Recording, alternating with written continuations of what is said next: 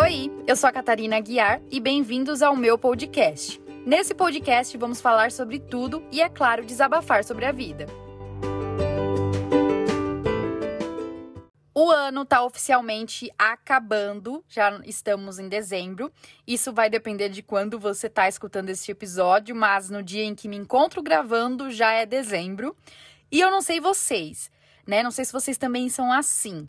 Mas quando esse mês chega, eu pego meu caderninho e eu vou ticando as metas que eu alcancei e já me planejando para as próximas. E hoje eu já não faço isso com a tristeza que eu fazia antes.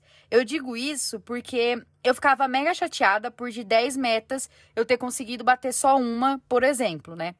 Mas foi depois de refletir que eu percebi que eu estava fazendo alguma coisa errada na hora de colocar essas metas ali no papel.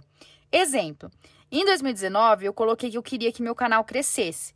Mas perguntem se durante o ano eu fiz alguma coisa para isso acontecer. Entendem o que eu quero dizer? Metas são importantes. Elas fazem a gente ter um foco sobre um determinado sonho e objetivo, seja ele na vida pessoal ou na sua vida profissional. E por saber que aquela meta tá ali, você se dedica, né, para poder alcançá-la. Mas em 2019, eu não via assim né, eu fazia minha e aí eu ficava esperando algo acontecer sem me, né, sem me esforçar para ver aquilo dar certo. E quando algo, né, que a gente sonha e quer muito não acontece, é óbvio que a gente vai acabar se frustrando. E por isso, na hora de estipular as suas metas, né, é mega importante você ser claro e principalmente realista. Realista para entender se o que você tem feito pode te levar ao lugar que você deseja chegar.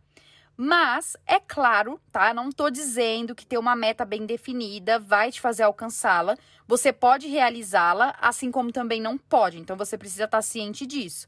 Mas, quando você se planejou e você pensou sobre aquilo, né? Você sabia que no caminho vários fatores eles podiam impedir essa realização.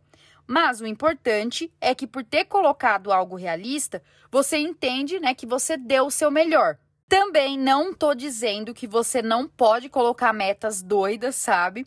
Esse ano lá em janeiro eu coloquei que eu ia comprar um Celta. Isso mesmo, um Celta. Mas eu tava desempregada, né? Tô frustrada agora? Não tô, porque foi engraçado eu imaginar que eu poderia ter meu Celta, tipo, desempregada, assim, um milagre mesmo eu conseguir ter o meu Celta. Mas enfim, outra coisa que acontece é que às vezes a gente, sei lá, coloca cinco metas, bate três e acha que, nossa, eu não consegui bater quase nada, sabe? Meu Deus, que horror, de dez metas eu só bati três. Cara, três é muita coisa. E é claro que você conseguiu. Olha o seu progresso, né? Reflita sobre onde você estava antes e onde você está agora. Se não tá no mesmo lugar, então algo mudou. Então, reflita aí sobre a meta que você conquistou. Cara, se você conquistou essa meta, quer dizer que você saiu de um lugar onde você estava ali antes dessa meta acontecer e agora você está vivendo aquela meta. Então você realizou. Você tem que ver isso como algo legal, né? Então faça um teste, por exemplo, faça metas para o ano e metas mensais.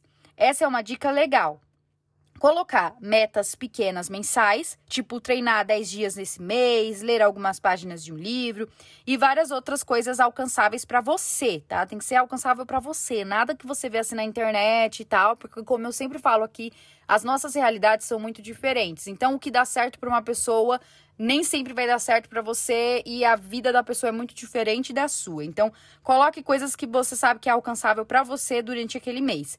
E por que que isso é legal? Porque todo final de mês você vai entender as metas que você bateu.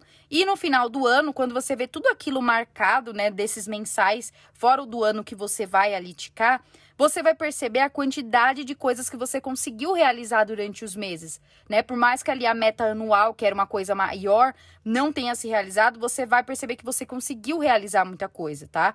Então, muita coisa que você acaba que você não notou, né? Porque você estava muito focado ali ou focada demais em tirar uma lista inteira, sabe? Ticar coisas mega importantes e super grandes.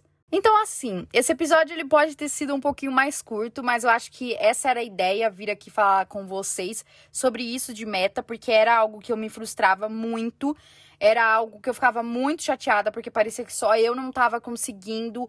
É, cumprir as minhas metas, mas era uma coisa minha mesmo, de eu não entender que, enfim, várias coisas acontecem, então, tipo, querer colocar coisas que não estavam ao meu alcance. Então, isso é muito ruim, e por isso que eu quis vir compartilhar isso com vocês. Eu acho que é algo que eu, vi, que eu vivi. E eu sei que muita gente também, às vezes, fica preso a colocar metas super gigantescas e coisas assim, muito sonhador. E eu não tô falando que vocês não podem sonhar, mas às vezes colocar coisas muito gigantescas podem sim frustrar você. Então, como sempre eu falo, sejam realistas com aquilo que vocês estão vivendo no momento, para você conseguir entender se aquilo vai dar certo ou não. E principalmente, como eu sempre falo, sejam legais com vocês mesmos, sabe? Sejam legais porque é importante você saber notar os pequenos saltos que você tem dado, ao longo do ano, sabe? Para você entender, tipo, de onde você tava, onde você tá agora.